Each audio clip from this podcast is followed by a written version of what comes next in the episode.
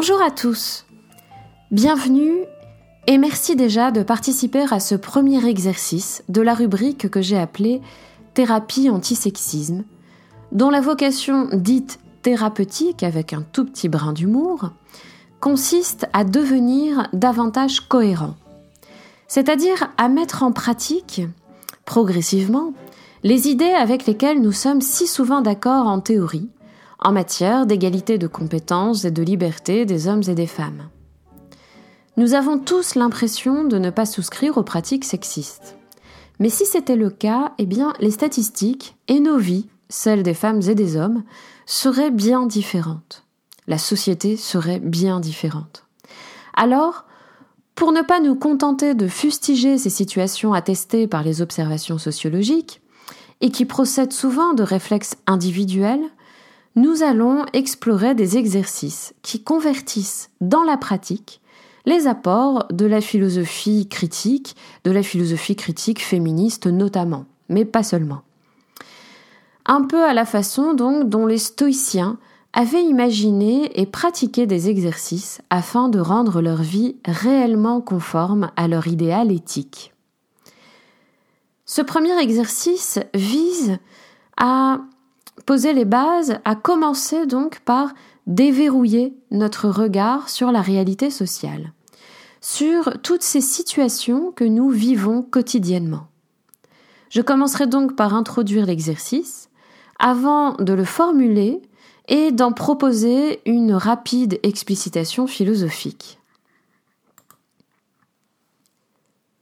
Songez à un cube placé devant vous. Combien de faces voyez-vous? Et combien de faces possède un cube?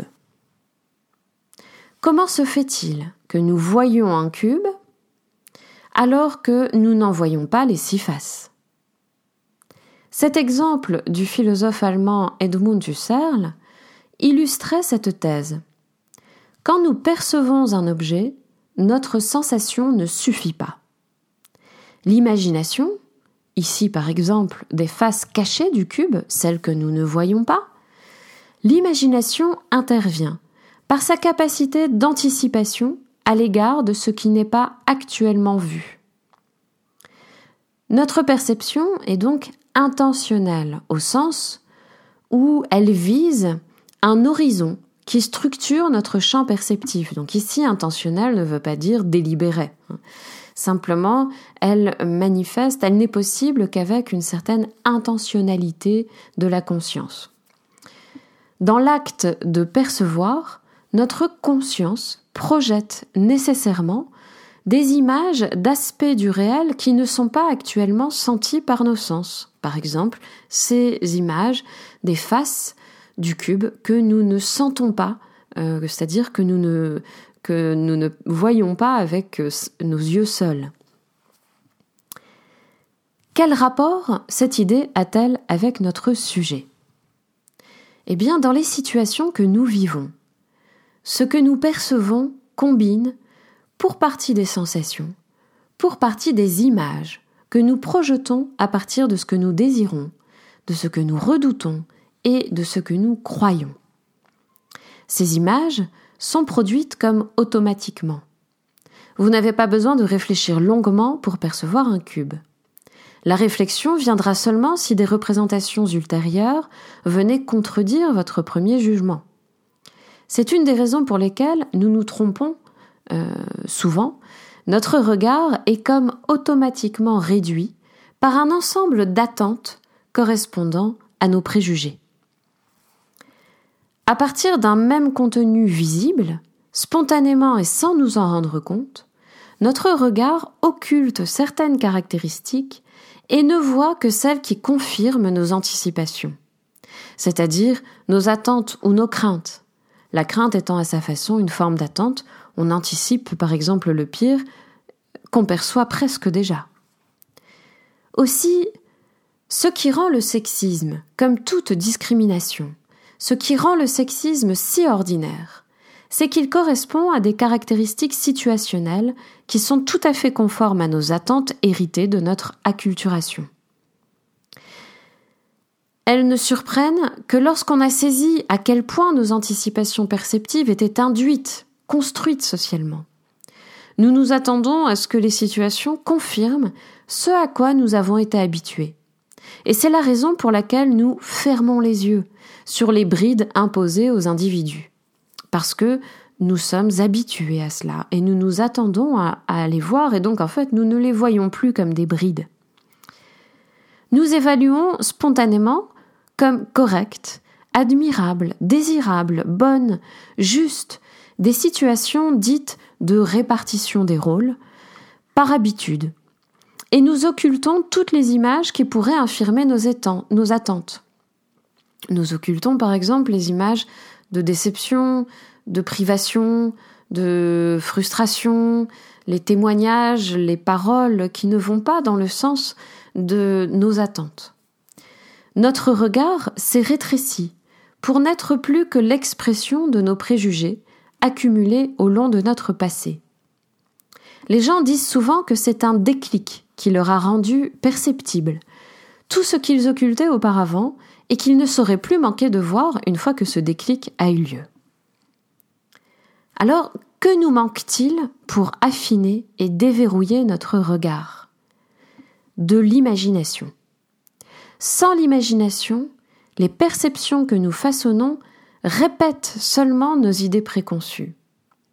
Ou plutôt, sans travailler cette imagination, sans la stimuler, eh bien, les images que nous produisons ne font que répéter nos idées préconçues.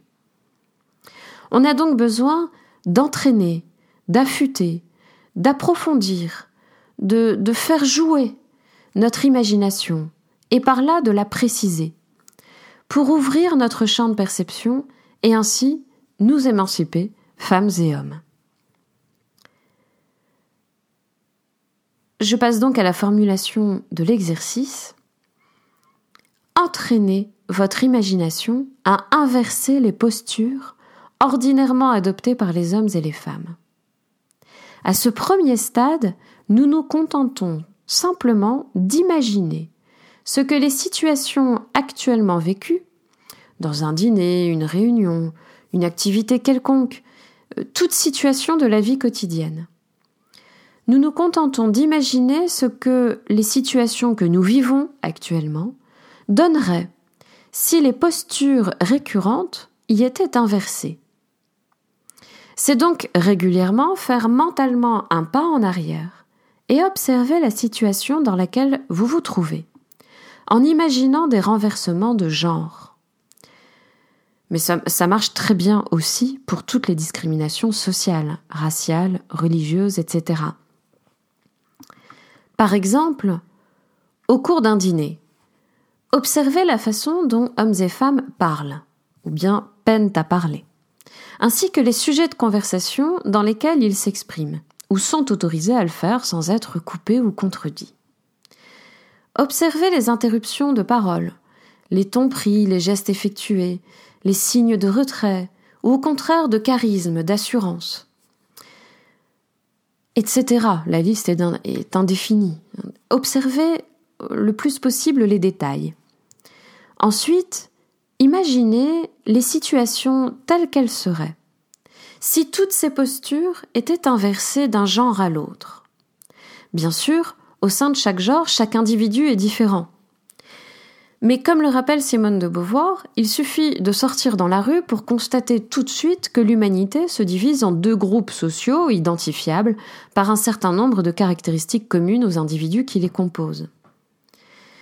Imaginez si Jeanne et Mathilde parlaient politique, économie et boulot, avec cette assurance qu'on qualifie d'aisance pour les hommes, tout à fait indépendamment de leur niveau euh, réel euh, de compétence ou de pertinence. Euh, comment les jugerait-on, Jeanne et Mathilde? Et si Pierre et Jacques restaient discrets, débarrassant et apportant les plats, n'intervenant pleinement que sur les thèmes famille, maison, psy. Et si toutes les affiches publicitaires que vous croisiez représentaient des hommes nus en position d'objets langoureux? Et si dans l'histoire il n'y avait que de grandes femmes? Et si les postures hiérarchiques étaient proportionnellement inverses dans votre job, qu'est-ce que ça donnerait? Et si les babysitters étaient toujours des hommes? Et si dans les maternités, on ne voyait que des photos de pères attendris avec leurs enfants Et si... etc. On peut ainsi transformer notre vie quotidienne en un vaste terrain d'amusement. Mais en fait, de critique pratique, d'observation pratique. Sans attente préalable, ni même militante, sans menacer votre vie ni renier vos choix, cet exercice est très ludique et révèle progressivement des tas de détails du réel que nous n'avions pas vus, et qui pourtant font partie du réel observable. À vous d'imaginer en pratique vos propres expériences de pensée et, pourquoi pas, de les partager.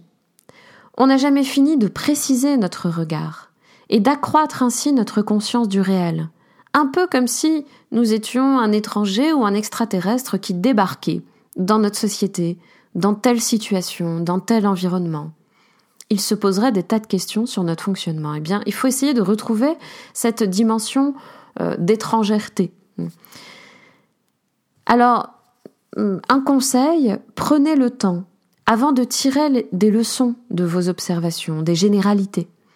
On n'a pas besoin de retomber trop vite dans des certitudes, qu'elles soient anciennes ou nouvelles. Au contraire, cet exercice peut être répété indéfiniment euh, sans euh, déboucher sur des, constats généraux, euh, des universalisations, etc. Au contraire, tout l'intérêt est simplement de regarder. Alors, je passe maintenant à l'explicitation de l'exercice avec quelques petites bribes, quelques petites esquisses d'analyse philosophique. Heidegger écrivait Nous voyons ce que nous disons. Ce propos, nous voyons ce que nous disons, inverse ce que nous, prenons comme une évidence.